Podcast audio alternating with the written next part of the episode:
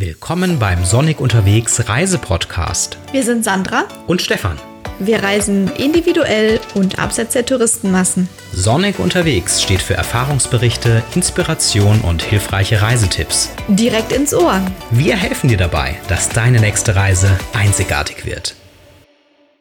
Willkommen zu Episode 6. Heute nehmen wir euch mit nach Norditalien. Da waren wir nämlich 2018 sind mit dem Auto hingefahren und ja, lasst euch mal überraschen, was wir da alles so erlebt haben. Hallöchen, ich bin auch dabei. Genau, wir sind, ähm, wir wohnen ja in Nordrhein-Westfalen und von dort sind wir mit dem Auto Richtung Norditalien gefahren. Und zwar mit Stefans Cabrio. Das heißt, wir konnten nur eingeschränkt wenig Gepäck mitnehmen. Ja, es hieß konkret, eine Reisetasche pro Person war möglich. Der Kofferraum war damit nämlich schon voll. Richtig.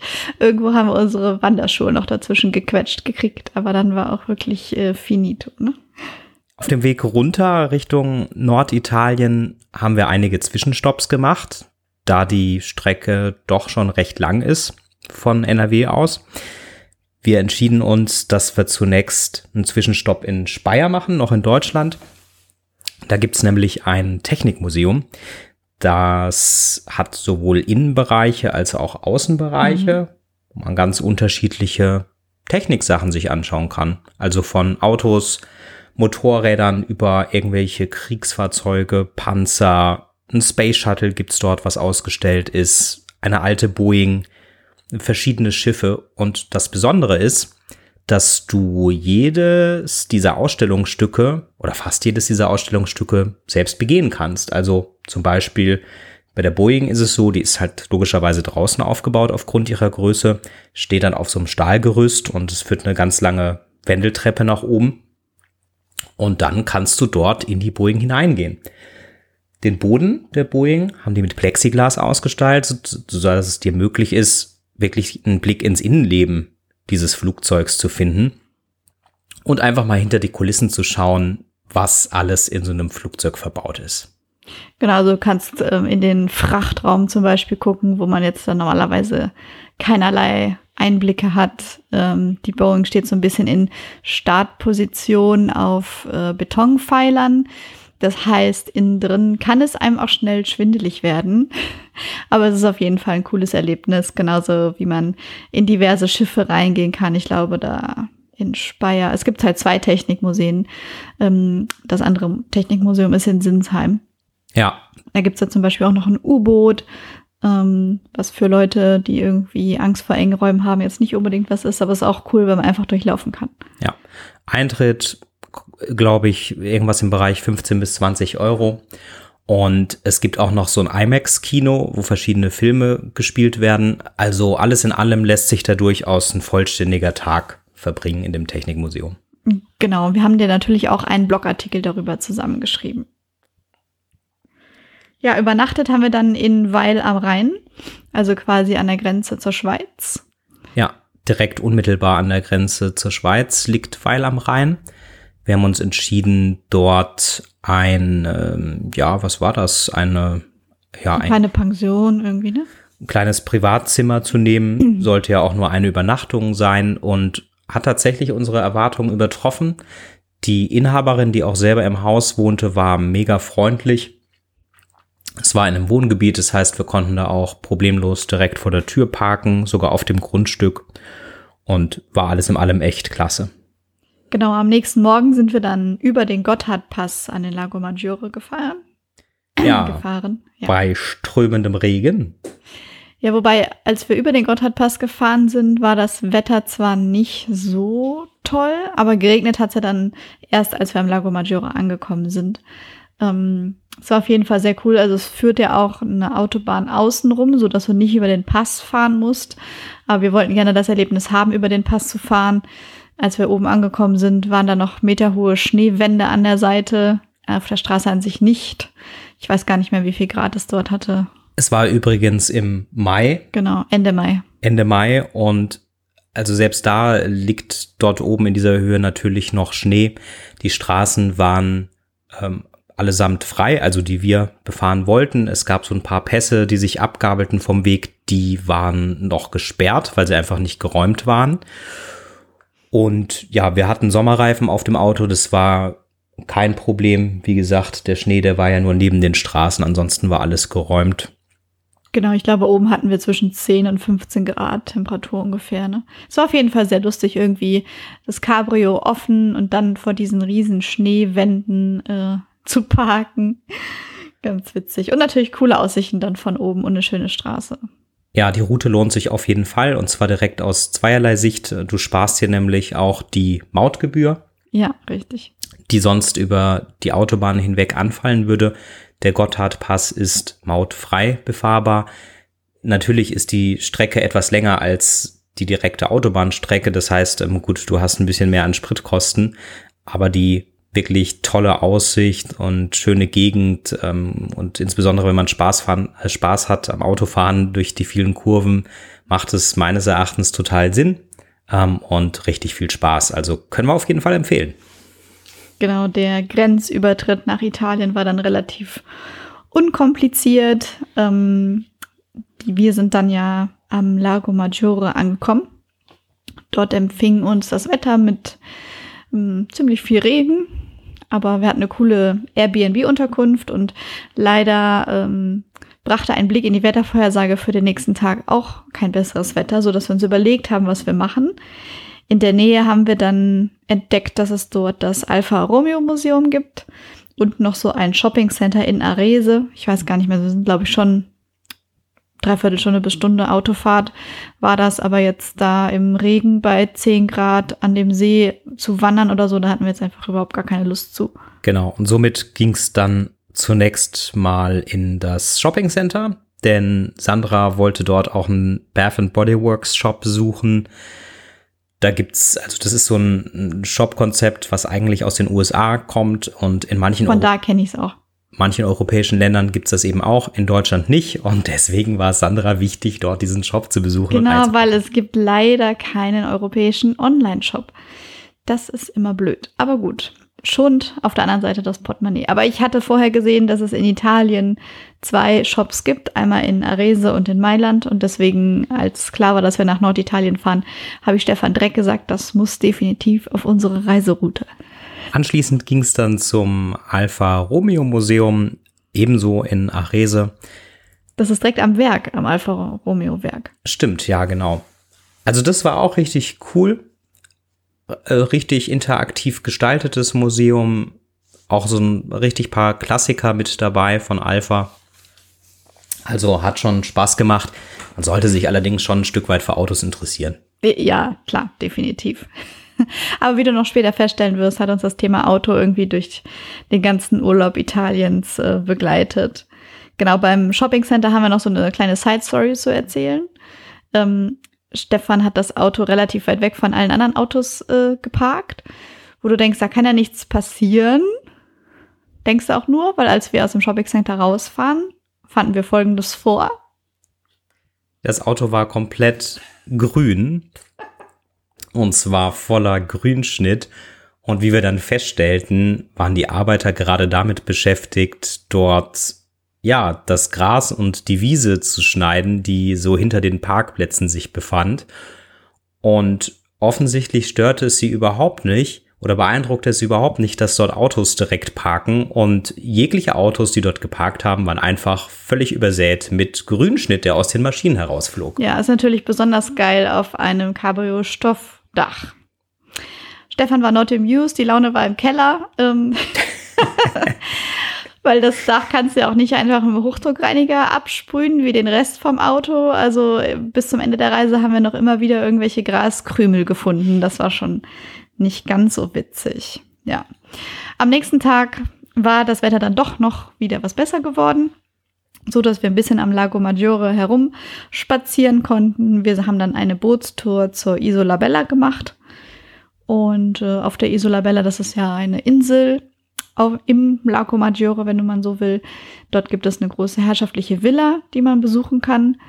Wir haben aber auf den Besuch innen verzichtet. Der Eintritt, der ist relativ teuer. Für uns stand das jetzt in keinem Verhältnis. Wir fanden es cool, einfach außen drum zu schlendern. Da sind auch ganz viele kleine Lädchen und die Atmosphäre kann man auch sehr gut außerhalb des Gebäudes aufsaugen. Aufgefallen ist uns rund um den Lago Maggiore, dass es da super viele leerstehende Villen gibt, also so, die schon länger leer stehen müssen, weil die Natur irgendwie komplett äh, die Oberhand da gewonnen hat. Also die Palmen wachsen da aus dem Dach raus und sowas. Ich weiß nicht genau, wie es zustande kommt. Wir haben mal gegoogelt, dass so in den 60er Jahren wohl der Lago Maggiore so ein Hyperreiseziel war, gerade von reichen oder pseudoreichen Deutschen. Und offensichtlich äh, ja, ist von dem Glanz nicht mehr ganz so viel übrig, denn es gab auch viele leerstehende Hotels. Ja, vom Lago Maggiore sind wir dann weiter nach Turin gefahren, in die Autostadt.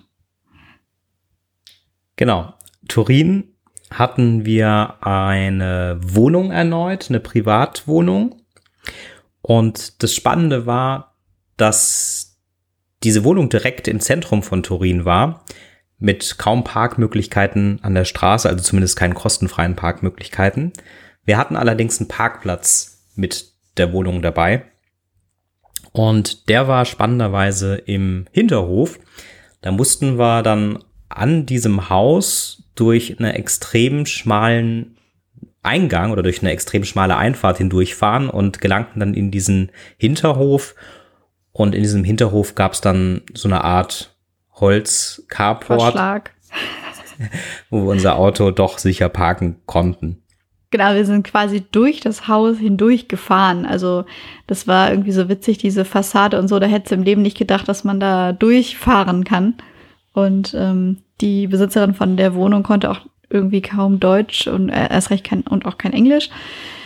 Aber irgendwie haben wir ihr verständlich gemacht, dass wir mit dem Auto da natürlich reinfahren wollen und da parken wollen. Aber wir haben das Auto dann letztlich dort stehen lassen, weil das schon so eine Aktion war, da rein und raus zu fahren. Und wollten uns dann mit dem Bus durch die Stadt bewegen. Genau.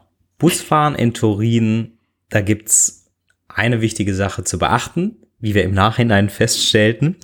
Und zwar, wir stellten uns einfach an eine Bushaltestelle, warteten, dass der Bus kommt und haben uns dann im Vorfeld natürlich auch umgeschaut, ob es ein Ticketautomaten irgendwo in der Nähe gibt. Gab es nicht und dachten uns, naja gut, dann wird das so sein, wie es oft in Deutschland ist. Dann kauft man sein Ticket halt beim Fahrer.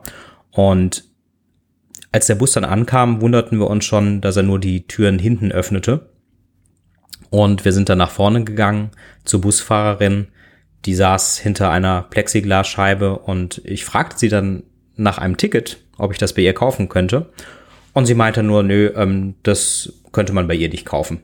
Aber ohne jeglichen Hinweis darauf, wo man eins bekommen könnte. Dann dachte ich mir, naja gut, vielleicht gibt es dann im Bus einen Ticketautomaten, den wir nutzen können. Gab es auch nicht. Und nun ja, wir haben uns dann gedacht, wir wollen ja nicht schwarz fahren, also sind wir die nächste Bushaltestelle einfach wieder ausgestiegen. Und dann hat mir das Thema keine Ruhe gelassen und ich habe einfach mal bei Google recherchiert und kam dann auf den Punkt, dass man in Turin generell in Italien kann man sagen oder generell in Italien sein Busticket im Tabakladen kauft, bevor man mit dem Bus fährt. Und so ein Tabakladen, gut, den muss man natürlich dann irgendwie erstmal finden und da war jetzt keiner in der Nähe. Ich weiß gar nicht mehr, was wir dann gemacht haben. Wir sind dann zu Fuß zur nächsten U-Bahn-Station. Ich glaube, die war eine Viertelstunde, 20 Minuten Fußweg entfernt gegangen. Und in der U-Bahn-Station kann man ganz normal, wie man es gewohnt ist, Tickets am Ticketautomaten kaufen. Und damit sind wir dann zum Automuseum in Turin gefahren. Überhaupt nicht zu vergleichen mit dem Alfa Romeo Museum, wo wir ja zuvor waren, finde ich. Denn das Automuseum in Turin ist meines Erachtens auch für jeden ein Besuch wert, der sich nicht so sehr für Autos interessiert. Genau, denn dort gibt es alle möglichen interaktiven Stationen. Es wird darauf eingegangen, wie die Automobilindustrie, die Stadt Turin, das Stadtbild an sich verändert hat durch die verschiedenen Werke, die es dort gibt. Du hast so einen kleinen äh, Bereich, wo du dich in so eine Box quasi reinsetzen kannst und links und rechts sind Lautsprecherboxen und vorne kannst du dir auf großen Bildschirmen dann Automobilwerbung angucken von den letzten Jahren, seit es Fernsehen gibt. Ja, total cool gemacht, sehr interaktiv und definitiv ein Besuch wert. Ansonsten hat Turin natürlich noch viel mehr zu bieten. eine richtig hübsche Altstadt und ich kann auch nur empfehlen, so wie wir, einfach mit öffentlichen Verkehrsmitteln dort unterwegs zu sein, denn mit dem Auto machst du dich halt immer auf die Suche nach irgendeinem Parkplatz, den du eh nicht findest. Es macht auch überhaupt keinen Spaß, da Auto zu fahren, weil du hast dort in der Mitte der Straße immer, ist so quasi der Hauptverkehrsweg, manchmal auch drei- oder vierspurig pro Seite. Und wenn du aber irgendwo abbiegen willst, musst du quasi schon an der Kreuzung vorher dich rechts einsortieren, weil von dem Hauptweg rechts so kleine Nebenwege sind und du auf der Hauptkreuzung nicht rechts abbiegen kannst. Ich hoffe, ich habe es so ein bisschen äh, vernünftig erklärt. Ist auf jeden Fall kompliziert. Ja. Ja, und abends sind wir dann in einer Osteria essen gegangen. Die hätten wir so beim Durchlaufen der Straße sicherlich gar nicht erst erkannt. War nämlich total unscheinbar. Wir sind darauf aufmerksam geworden durch gute Rezensionen im Internet und haben, sind dann spezifisch dorthin gegangen, in diese Osteria, hatten auch keinen Tisch im Vorfeld reserviert, es war ja schließlich unter der Woche. Und, und wir dachten, das wäre kein Problem. Wir dachten, es wäre kein Problem, genau. Und als wir dann dort ankamen, war der Laden einfach voll. Nur Italiener zu Besuch, wir die einzigen Nicht-Italiener. Und wir bekamen dann doch noch einen letzten kleinen Tisch für uns zwei. Und ich muss sagen, es war richtig cool. Ähm, uns wurde dann so eine handgeschriebene Karte übergeben mit den Gerichten des Tages. Natürlich auf Italienisch. Natürlich auf Italienisch. Glücklicherweise gab es jemand, der uns dann die Sachen doch übersetzen konnte. Und das Essen war richtig, richtig lecker, hat sich total gelohnt, war ein extrem gutes Preis-Leistungs-Verhältnis. Ja, sehr cooles und authentisches Erlebnis. Ja, von Turin aus sind wir dann weitergefahren zum Cinque Terre. Und zwar über sehr abenteuerliche Straßen, denn wir wollten ja erneut nicht unbedingt die ganze Strecke wieder über die Autobahn fahren, sondern haben dann im Navi eingegeben, dass die Autobahnen vermieden werden sollen. Genau, und dann sind wir irgendwie über verschiedene Bergpässe gefahren mit riesigen Schlaglöchern und wo man sich immer wieder gefragt hat, hm, sind wir jetzt wirklich noch auf der Straße oder sind wir schon auf dem Feldweg? Und äh, ja, irgendwann sind wir dann auch vor so eine Sperrung gefahren. Da mussten wir wieder den ganzen Kram zurückfahren und haben uns dann doch entschieden, auf die Autobahn zu fahren, die natürlich mautpflichtig ist in Italien. Nicht so schlimm, aber die Autobahn an sich war halt jetzt auch irgendwie schon eine Herausforderung, weil sie war total eng, tot extrem kurvig. Die angegebenen 80 km/h, die man da fahren durfte, die haben die meisten gar nicht geschafft, weil es einfach eigentlich viel zu gefährlich war. So kurvig wie diese habe ich noch nie erlebt. So eine kurvige Autobahn. Ja, ist auf jeden Fall, war das ein kleines Abenteuer für sich. Genau. In Cinque Terre ich weiß gar nicht mehr, in welchem Dorf wir genau waren, aber das steht auf jeden Fall auf unserem Blog, weil da gibt es natürlich auch einen Blogartikel zu, wurden wir von unserer Airbnb-Gastgeberin mit dem Fahrrad in Empfang genommen. Ja, total ungewöhnlich. Wir sollten eine halbe Stunde vorher eine SMS schicken und Bescheid geben, wann wir voraussichtlich eintreffen. Und eigentlich hatte ich damit gerechnet, dass da irgendjemand mit dem Auto dann wartet und wir wussten und wir wussten vorher, dass das nicht die Unterkunft sein würde, an der wir uns treffen, sondern halt ein Treffpunkt am Marktplatz oder so.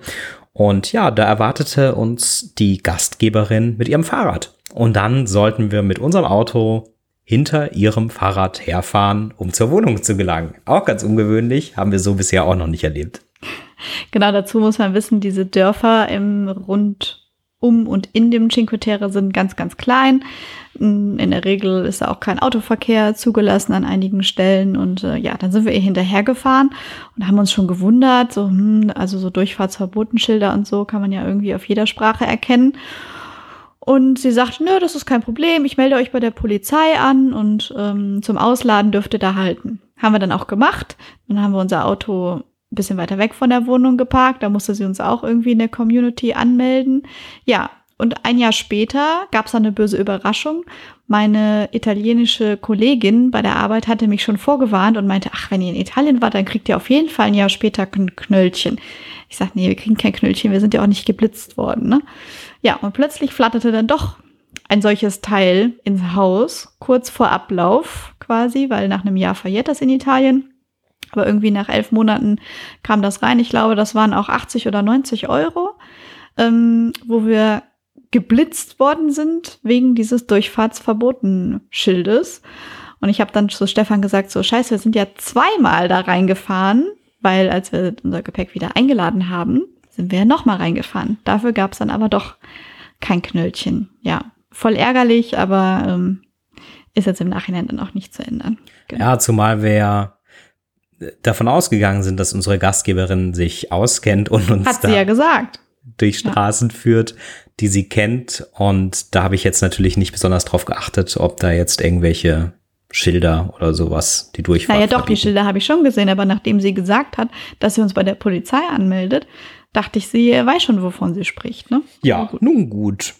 Auf jeden Fall, was wir euch für den Cinque Terre empfehlen können, ist, wenn ihr mit dem Auto dorthin fahrt, stellt es an eurer Unterkunft ab oder stellt es an einem der Parkplätze ab, die etwas außerhalb vom Cinque Terre liegen und nutzt dann das wirklich hervorragende ÖPNV-Netz, insbesondere das hervorragende, die, ja, die, die hervorragende Vernetzung mit den Zügen. Genau, hierfür können wir dir die Cinque Terre Card empfehlen. Die gilt für die Bahn, die gilt auch ganz wichtig für die Toiletten. Und die Wanderwege. Und die Wanderwege, genau. Ja, also Cinque Terre Card lohnt sich wirklich, denn ja, sonst zahlst du natürlich für jede Bahnfahrt extra oder kaufst dir irgendwie ein 24-Stunden-Ticket oder Mehrtagesticket. Du zahlst jedes Mal auch einen Euro, wenn du aufs Klo musst. Ja, genau. Und für die Wanderwege dann auch nochmal extra. Also Cinque Terre Card lohnt sich in jedem Fall, zumindest ähm, wenn du mehr als ein, zwei Tage dort vor Ort bist ich würde sagen, zumindest wenn du dir mehr als ein Dorf angucken willst, weil irgendwie ja. musst du ja zum nächsten Dorf kommen. Richtig, genau. Und der, der Vorteil im Cinque Terre mit den öffentlichen Verkehrsmitteln ist halt auch der, wir sind zum Beispiel von unserem ersten Dorf aus rübergewandert bis ins nächste Dorf und dann von dort aus am Abend, nachdem wir uns dort die Innenstadt, die Altstadt angeschaut hatten, einfach wieder mit der Bahn zurück. Und so sind halt alle Dörfer miteinander verbunden und es ist extrem praktisch. Es gibt auch Leute, die wollen einfach weniger zu Fuß unterwegs sein und entscheiden sich dann dafür, einfach mit der Bahn von Dorf zu Dorf zu fahren, auszusteigen, Altstadt anschauen, essen, Eis essen, Wein trinken genau. und dann Aber wieder zurück. ich fand es schon cool, dass wir die Wanderung gemacht haben. Wir sind von, von dem Dorf Monte Rossa bis Vernazza gelaufen und wir wären auch gerne noch weitergegangen. Allerdings waren die anderen Wanderwege gesperrt. Und das ist ganz cool. Du läufst da wirklich durch die Weinberge und dann gab es da mitten auf dem Wanderweg jemanden, der frischen Orangensaft verkauft hat und so. Das war echt cool. Vor allem hast du dort dann auch schöne, schöne Aussicht auf die Küste und auf die bunten Bergdörfer. Ja, dann war unsere Zeit im Cinque Terre auch schon wieder vorbei. Und es ging nach Modena. Genau, Modena. Modena, sagt dir vielleicht was? Aceto Balsamico di Modena. Oder äh, ist da nicht auch die Formel 1 Rennstrecke? Das weiß ich nicht, da bin ich raus, keine Ahnung. Gut, auf jeden Fall sitzt dort auch Ferrari. Und zwar in Maranello und in Modena. In Maranello ist das Werk.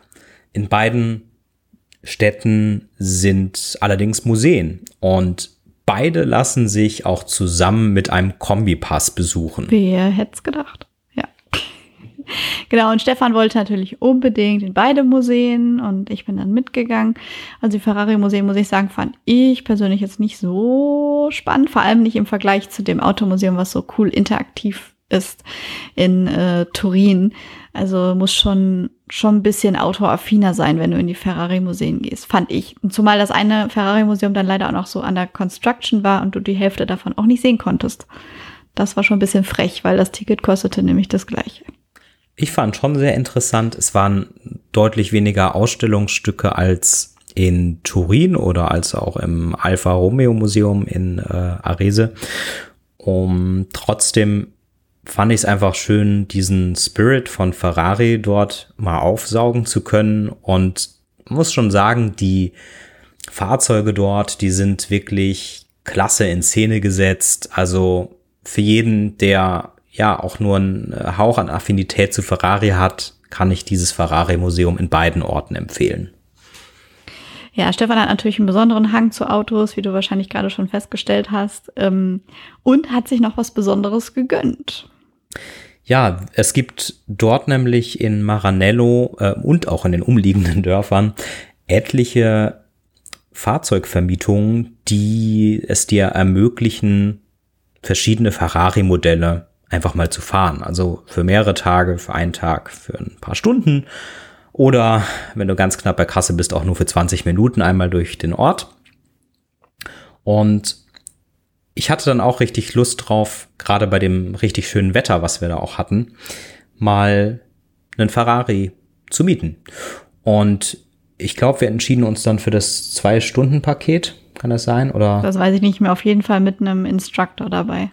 Genau. Also bei diesen Fahrten ist dann immer ein Instructor mit dabei. Ähm, das Praktische ist, dass der natürlich die Gegend und die Strecken und die äh, Geschwindigkeitslimits kennt, genauso wie auch die Standorte, an denen üblicherweise die Polizei sitzt und vielleicht mit der Laserpistole wartet. Und wir haben uns demnach, nachdem wir ja auf jeden Fall zu zweit fahren wollten, plus Instructor, ein äh, Fahrzeug ausgesucht, dem man auch zu dritt sitzen kann. Und es ist dann schlussendlich das, äh, der, der California T geworden, also Cabriolet. Sandra saß hinten auf dem Notsitz. Auf der Holzbank quasi. Und der Instructor saß vorne mit mir. Und ich kann wirklich nur sagen, es macht so eine mega Laune, mit dem Ferrari dort durch die Gegend zu fahren. Bei diesen eineinhalb Stunden, die wir gebucht hatten, waren wir jetzt nicht nur in Machanello unterwegs, sondern sind auch in äh, das umliegende Land gefahren, ähm, die Berge hoch, die Pässe hoch und zum Teil auch die Strecken entlang, die heute, so wie damals, von den Ferrari-Testfahrern genutzt wurden, um ja, die Fahrzeuge zu testen. Ja, war echt cool. Der Instructor war echt gut drauf, hat gutes Englisch gesprochen, hat ähm, in zum Beispiel ähm, Kurven immer ähm, ja passende ähm, passend einfach Infos gegeben, wie die zu fahren sind oder wusste auch an anderen Stellen, ähm, wo man richtig Gas geben konnte, ähm, ohne äh, dass jemand gefährdet wird und es war einfach ein Local, der die Gegend kannte, das Fahrzeug kannte, die Strecke kannte und ähm, war echt klasse, ihn mit dabei zu haben. Und zum Ende der Tour machten wir dann noch kurz eine Pause auf einem Marktplatz, stellten das Fahrzeug hin und hatten dann Konnten die Möglichkeit, Fotos machen und so. Fotos ja. zu machen mit ihm gemeinsam. Und ich glaube auch auf sonikunterwegs.de auf unserem Blog haben wir ein paar Fotos davon. Du hast einen Artikel dazu geschrieben, genau. Ja, apropos Autos, es gibt zwischen Maranello und Modena noch eine private Autosammlung, die nennt sich Panini. Liegt an einem Bauernhof. Auf dem Bauernhof kann man auch so Parmesanentouren machen. Leider waren wir zum schlechten Zeitpunkt da, weil da gerade die eine Tour gestartet war und die nächste wäre es in drei Stunden gewesen, weil das hätte ich ja noch viel lieber geguckt als schon wieder irgendein Automuseum. Aber diese äh, Autosammlung ist schon cool, weil es gibt derjenige, der das dort sammelt, der hat halt so unterschiedliche Fahrzeuge und so. Das ist ganz cool. Und es ist kostenfrei. Ja, und Panini, vielleicht ist es dir ein Begriff. Mir war es ein Begriff. Und ich musste das dann natürlich direkt mal recherchieren. Panini ist tatsächlich dieser Panini, der mit den Panini-Bildern, die man, die wir, die ich damals äh, in der Schulzeit ich glaube, die gibt's immer noch, oder? Gesammelt habe und die es auch noch immer gibt. Also, also genau, offensichtlich hat er gut Geld damit verdient, weil sonst hätte er nicht diese Autos sammeln. Vielleicht hat er auch mit anderen Sachen Geld verdient. Auf jeden Fall der Mensch, der diese Panini-Bilder aus Italien ins Leben gerufen hat, hat dort eine private Autosammlung. Und ja, wie Sandra schon sagte, das Coole ist, es ist komplett kostenfrei. Es ist im Prinzip eine große Halle mit äh, zwei, drei Etagen, glaube ich. Und da findet sich alles vom Fahrrad übers Mofa, Motorrad bis hin zum Auto und Traktor. Ja. Also. Genau. Ja, ähm, in Modena hatten wir auch eine richtig coole Unterkunft, wo wir dann noch kurz von erzählen möchten. Und zwar haben wir in einer Mühle übernachtet, wo es eine Balsamico-Herstellung gibt. Genau, denn Modena ist ja auch bekannt für Balsamico. Vielleicht hast du es auch gerade im Kopf, wenn du mal so dunklen Balsamico kaufst, dann kommt er oft aus Modena, ja. ähm, wird dort in der Gegend hergestellt. Und ja, wir haben uns entschieden, dort in einer kleinen Wohnung zu übernachten in so einer alten Balsamico-Mühle, in der auch noch immer Balsamico hergestellt wird. Genau, und der Besitzer war da auch ganz stolz drauf und hat uns direkt da auf seinen Dachboden geführt und uns in die Geheimnisse der, des Balsam, der Balsamico-Herstellung geführt. Ja, war genau. mega spannend, mega interessant. Ja. Ähm, auch wie unterschiedlich Balsamico tatsächlich schmecken kann und wie richtig guter Balsamico schmeckt. Genau, wir haben ihn ja auch nicht nur gesehen, sondern auch äh, probiert. Und gekauft natürlich. Und gekauft. Und er hat uns dann auch noch seinen alten Weinkeller gezeigt, auf den er sehr oh, stolz ja. war. Ja, das war ziemlich krass. Er hatte mit seiner Frau ein Restaurant, ähm, ich glaube 30 Jahre lang. Und dann ist seine Frau leider krank geworden. Da mussten sie das Restaurant aufgeben und haben jetzt nur noch diese diese Mühle mit dem Übernachtungszimmer und diese Balsamico-Herstellung. Und alle seine Weinflaschen, die er noch hatte, hat er dort im Keller ausgestellt. Und das sieht so aus, als wenn man da direkt wieder ein Restaurant draus machen könnte, weil er hat da noch ähm, die Gasttische und Stühle und alles schön angerichtet und man hat so richtig gemerkt, wie da sein Herz überall dran hängt und sein Herz aufgegangen ist, uns davon zu erzählen. Ja, dann Modena, Haken dran, ging es weiter zum Gardasee. Genau, da hatten wir auch eine Airbnb-Unterkunft. Der Besitzer konnte kein Wort Deutsch, kein Wort Englisch. Dafür konnte er Italienisch und Französisch. Da konnten wir jetzt nicht so mit dienen. ähm, wir haben aber seine Zeichensprache ganz gut verstanden. Wir haben dann nämlich alleine mit ihm zusammen eingecheckt und als wir am Abend dann zurückkamen, war, glaube ich, sein Sohn inzwischen angekommen und der hat uns dann nochmal alles auf äh, Englisch erklärt, was sein Vater da mit seiner Zeichensprache gemeint hat. Ja, wir sind in das Örtchen Sirmion gefahren. Da war Chaos hoch 10, ne? Das war richtig nervig, da überhaupt durchzukommen mit dem Auto, um war, zu einem Parkplatz zu kommen. Eben, es war schon nervig, überhaupt erstmal einen Parkplatz zu finden. Also von daher, mh, hm, da auch direkt mal eine Empfehlung, wenn du im Zeitraum grob, würde ich jetzt mal sagen, mhm. zwischen April und ja, September, September dorthin reist, hm, wenn du Lust drauf hast, lange im Parkplatz zu suchen, mach es. Wenn du eher weniger Lust drauf hast, lange einen Parkplatz zu suchen, park direkt außerhalb und äh, dann mit Bus oder Taxi ähm, nach Sirmione rein. Oder zu oder Fuß nutz einfach die Zeit von Oktober bis März, April. Dann ist wahrscheinlich einfach deutlich weniger los. Richtig, ja. Also durch das Örtchen selber war es dann ganz okay zu laufen. Das war ganz cool. An der Eisdiele haben wir trotzdem lange angestanden.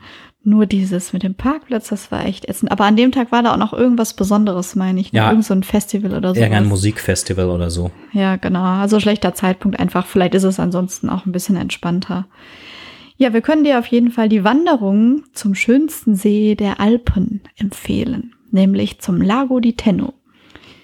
Diesen Beitrag, den surft ihr auch erfolgreich und immer wieder. Also ist eine sehr coole Wanderung. Ja, ähm, was meinst du mit Surfen? Mit Surfen auf unserem Blog. Ach so. Okay, genau, weil wir haben dazu nämlich auch einen Blogbeitrag auf sonikunterwegs.de veröffentlicht und ja, der ist tatsächlich immer wieder in den Top 5 der meistbesuchten genau. Blogbeiträge. Genau, das liegt so ein bisschen außerhalb vom Gardasee, das heißt, da ist es dann auch relativ entspannt hinzufahren. Die Wanderung startet in Varone und dann zum Lago di Teno und dann über andere Wege wieder zurück. Da gab es dann auf dem Weg hin auch noch einen kleinen Schreckensmoment für uns als uns nämlich plötzlich eine Schlange über den Weg schlich. genau, also eigentlich war es so, wir mussten ganz schön steile Berge hinaufkraxeln. An dem Tag war ich jetzt irgendwie nicht ganz so fit und Stefan ist dann vorgelaufen, dann das nervt mich dann eh, wenn ich dann da hinterher hecheln muss und plötzlich blieb er aber einfach stehen und ich hatte es gar nicht mitbekommen, dass er stehen blieb und bin dann voll aufgelaufen. Er regte sich dann total auf, weil er dachte, ich würde ihn auf die Schlange schubsen. Ich hatte die Schlange ja aber noch gar nicht gesehen. Aber durch unsere Diskussion ist die Schlange dann ganz schnell äh, verschwunden, weil sie hatte, glaube ich, dann auch, wie das so üblich ist, mehr Angst vor uns, als wir vor ihr brauchten. Genau. Der Wanderweg führt durch super hübsche Bergdörfer und am Ende kommst du dann zum Lago di Tenno. Ja. Ja, wir waren natürlich auch noch ein paar weitere Male in Sirmione. Und als wir dann ein weiteres Mal dort waren, entschieden wir uns von dort aus auch eine Bootstour zu machen, die dann rund um Sirmione genau. führte. Und zwar mit Salvo. Salvo wohnt dort auf seinem Boot. Mittlerweile hat er ein zweites Boot Und mit beiden Schiffen macht er Touren ja, auf dem Gardasee. Also nicht nur um Simeone herum, sondern auf dem gesamten Gardasee. Und er lebt dort schon seit, ich weiß gar nicht wie lange, also seit mehr als zehn Jahren auf jeden Fall. Kennt sich dort richtig, richtig gut aus. Und bei ihm haben wir einfach eine private Bootstour zu zweit gebucht. Ja, das war sehr cool mit Snacks und Weinchen oder Sekt. Weiß ich gar nicht mehr. Ja, mit einer Flasche Sekt. er ist auf jeden Fall super lustig, hat super viel zu erzählen, mega cool. Und sein Boot ist auch prima. Also das waren ein paar, ich glaube zwei, drei Stündchen waren wir mit ihm unterwegs. Das war sehr cool. Ja. Genau, zum, das haben wir am späten Nachmittag gemacht. Am Ende fragt er uns dann, wo wir denn abends essen gehen wollen. So, ja, keine Ahnung, kannst du was empfehlen? Ja, konnte er natürlich. Und der Empfehlung sind wir dann auch nachgekommen. Das war aber dann sehr cool, weil er hat offensichtlich, also so ein paar italienische Worte versteht man ja und er hatte dort angerufen und ich hatte gehört, wie er dem Restaurantbesitzer am anderen Ende sagte, ja, da kommt gleich ein Pärchen und er hat ein rotes T-Shirt an. Also mit er war dann Stefan gemeint. Also kamen wir da an und der Restaurantbesitzer erspähte uns mit dem roten T-Shirt, kam direkt auf uns zu und begrüßte uns, als wenn wir langjährige alte Freunde wären. Genau, sehr, es war schon cool. fast ein bisschen unangenehm, denn alle, die dort schon draußen saßen, guckten uns dann irgendwie an und äh, der Chef kam dann mit Handschlag und ja, wir bekamen dann. Brachte uns erstmal ein Aperitif aufs Haus. Genau. Und irgendwie noch eine Vorspeise aufs Haus und alle anderen hatten sie offensichtlich nicht bekommen, so wie sie uns angeschaut haben. Ja, und bekamen dann einen der besten Tische dort draußen an einer richtig tollen Stelle. Und ja, das Essen war auch richtig gut, also klasse Preis-Leistungs-Verhältnis. Ich glaube, am Ende ähm, hat er die Rechnung sogar noch abgerundet. Also von daher, das hat sich richtig, richtig gelohnt und ähm, war echt lecker. Ja, das war eine coole Empfehlung vom lieben Salvo. Ja, dann sind wir nach äh, Bergamo weitergefahren bei Bergamo haben jetzt aktuell wahrscheinlich alle diese Schreckensbilder im Kopf aus dem letzten Jahr 2020. Dennoch ist Bergamo echt schön, hat eine richtig tolle Altstadt. Ja, da haben wir aber auch noch eine kleine Fail-Story zu erzählen. Genau, denn wir schicken aus unserem Urlaub oft Postkarten zurück in die Heimat an unsere Freunde, Bekannten, Verwandten, um einfach nette Urlaubsgrüße zu schicken. Und dafür braucht man dann natürlich auch Briefmarken. Also sprich, die Postkarten hatten wir schon zum Teil und wir brauchten jetzt noch Briefmarken. Und dann dachten wir uns, gut, ähm, geben wir einfach in eine Post, Post. in eine Postfiliale und kaufen dort Briefmarken. Genau, denn wir hatten vorher gelesen, wenn du die Briefmarken in den Kiosk kaufst, wo du die Postkarte kaufst, dann kriegst du in der Regel nur Briefmarken, die nicht von der Originalpost sind, sondern von der Touripost. So, und Touripost sagt das Wort schon, ist halt eine Abzockpost. Das heißt, die Briefmarken sind extrem teuer, sie sind ewig lange unterwegs und das finde ich also überhaupt nicht einzusehen. Es gibt ja genug Postfilialen in Italien, nur ja, in Bergamo war es halt voll wir mussten eine Nummer ziehen. Dann war unsere Nummer auch endlich irgendwie nach einer halben Stunde aufgeplöppt und ich bin dahin marschiert, aber gleichzeitig lief noch eine Italienerin los und äh, ich dachte schon, hm, komisch, die hatte die gleiche Nummer. Ja, was ich nicht wusste, ist, dass nicht nur die Nummer relevant ist, sondern auch das Symbol, was davor ist. Das heißt, ich wurde wieder zurückgeschickt. Ja, also somit erstmal umsonst angestanden, nachdem schon 20 Minuten vorbei waren. Und ja, und dann hatten wir keinen Bock mehr, weil es waren noch irgendwie 20 Nummern vor. Nee, uns. hat dann nicht irgendwie der Schalter auf einmal geschlossen? Ja, dann hat der Schalter, war? ja, also irgendwas, ja. Es war auf jeden Fall ziemlich ärgerlich. Dann sind wir da halt wieder raus und dann haben wir gesagt, okay, auf dem Rückweg können wir ja noch mal gucken, wenn wir in der Altstadt waren. Und ähm, ja, als wir zurückkamen, war es dann aber noch voller in der Post. Deswegen haben wir dann eben keine Briefmarken dort gekauft. Ja, und wie ist später. das Thema dann zu Ende gegangen? Am Lago di Como war so eine Mini-Filiale, die irgendwie von 10 bis 12 Uhr oder so ähnlich geöffnet hatte, aber da musste man wenigstens nicht warten. Hervorragende Überleitung, denn der nächste Punkt unserer Reise war der Lago di Como. Genau, ursprünglich geplant wollten wir ja eigentlich nach Bozen fahren. Aber da war Schneesturm und weiß ich nicht was, deswegen haben wir da unsere Übernachtungen gecancelt und spontan noch am Lago di Como die letzten Übernachtungen gebucht. Denn dort war einigermaßen gutes Wetter angesagt. Ja, der Check-in zu unserer Wohnung zu unserer Unterkunft war etwas merkwürdig und kompliziert. Scheinbar ist das in Italien öfters so. Und zwar war es erneut so, dass wir uns ja an einem anderen Ort treffen sollten für die Check-in und die Übergabe, als wo sich die eigentliche Wohnung befindet. Und zwar am war Bahnhof, die ne? Idee, ne? dass wir uns am Bahnhof treffen. Und dachte ich mir, naja gut, okay, gut, vielleicht ist das jetzt ähnlich wie bei der anderen Wohnung in Cinque Terre so, dass es halt irgendwie nicht so ganz einfach ist, dorthin zu finden. Also sind wir dorthin gefahren, sollten irgendwie auch eine halbe Stunde vorher Bescheid geben, bevor wir ankommen, dann gemacht und kamen dort an. Und dann haben wir dort nach paar Mal hin und her schreiben auch die Frau gefunden, die uns empfangen sollte. Und ja, sie meinte dann, gut, dann lass uns mal losfahren. Ähm, ich fahre bei euch mit, dann fahren wir mal zur Wohnung. Und dazu musst du wissen, unser Auto ist ein Zweisitzer. Ja. genau. Also das Interessante ist, das ist ihr vorher noch nie passiert. ihr Plan war, ähm, also sie kam halt dort mit dem Zug an, an diesem Bahnhof. Und ihr Plan war, ähm, mit den uns Leuten, mit uns, ja. die einchecken, zur Wohnung zu fahren, um dann dort alles zu erklären und so weiter, um dann anschließend halt vom Bahnhof wieder zurückzufahren. Und jetzt musst du sie erstmal organisieren, irgendwie mit dem Taxi da mitgefahren gefahren zu werden. Genau, also irgendwie hat sie dann auf die Schnelle arrangiert, dass irgendwie ihr bester Kumpel, der irgendwie Taxiunternehmer ist, sie dann irgendwie mit dem Taxi mitnimmt. Ja, hat aber schon alles, alles irgendwie gedauert, ne? Halbe genau. Stunde oder so. Hat ja. eine halbe Stunde gedauert, bis es organisiert war und wir haben uns dann irgendwie ins Bahnhofsgebäude reingesetzt, erstmal einen Kaffee getrunken. Und dann ging es endlich los. Also sie mit dem Taxifahrer vor und wir mit dem Auto hinterher. Und naja, es ging dann über diverse Serpentinen den Berg hoch mit einer unglaublich schönen Aussicht auf den Lago di Como. Mhm, ja. Dort sind wir dann mit unserem Auto in eine ja, kleine Tiefgarage reingefahren und ähm, dann anschließend ähm, ausgestiegen mit ihr in die Wohnung, die sie uns dann gezeigt hat.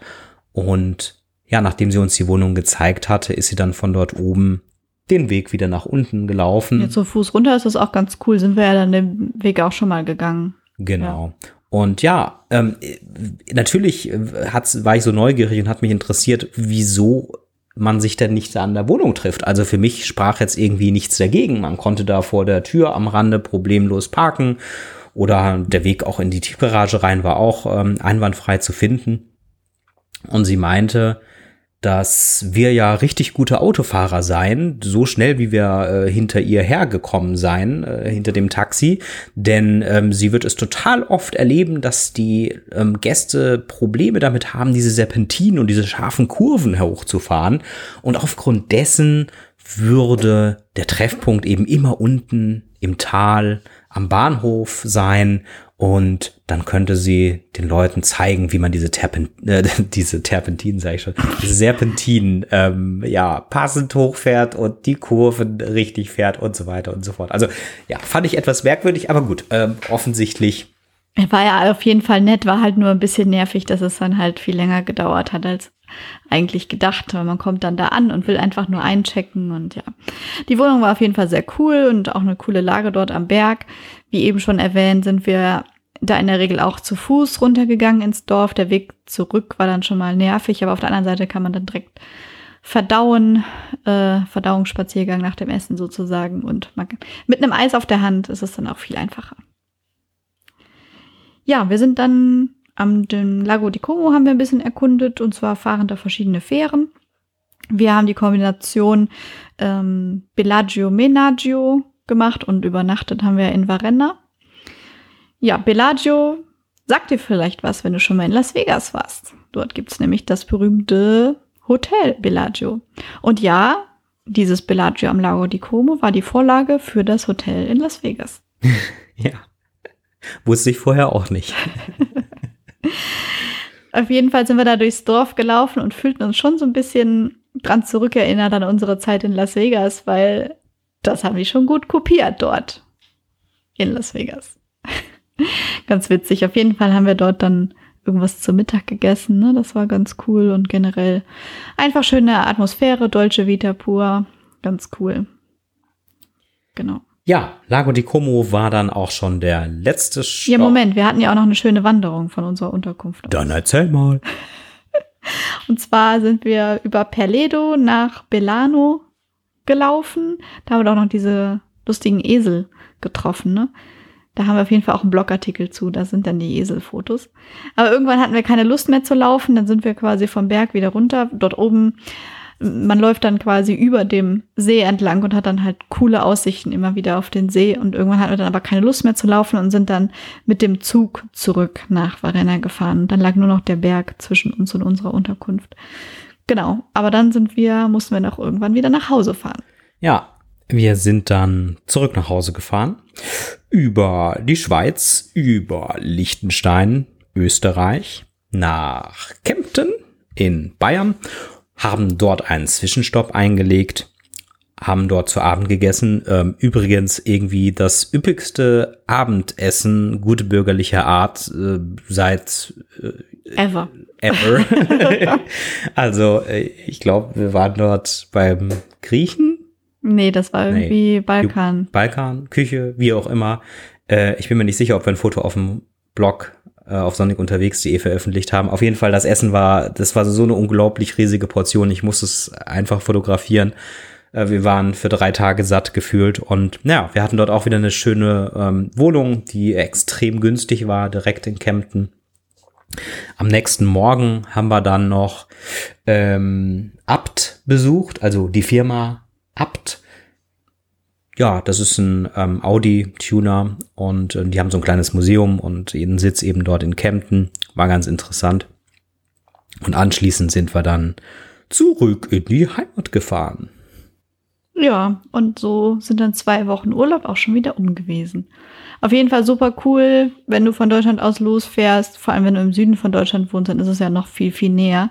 Aber auch sonst lohnt es sich total, eine Runde nach Italien zu fahren. Mega cool. Ja, also können wir definitiv empfehlen. Und wenn jetzt dein Interesse und deine Neugier geweckt ist, dann schau auch unbedingt auf www.sonikunterwegs.de vorbei.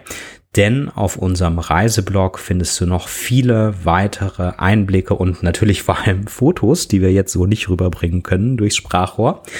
Also, schau mal rein, viel Spaß dabei. Das war Folge 6. Bis zum nächsten Mal. Ciao. Tschüss.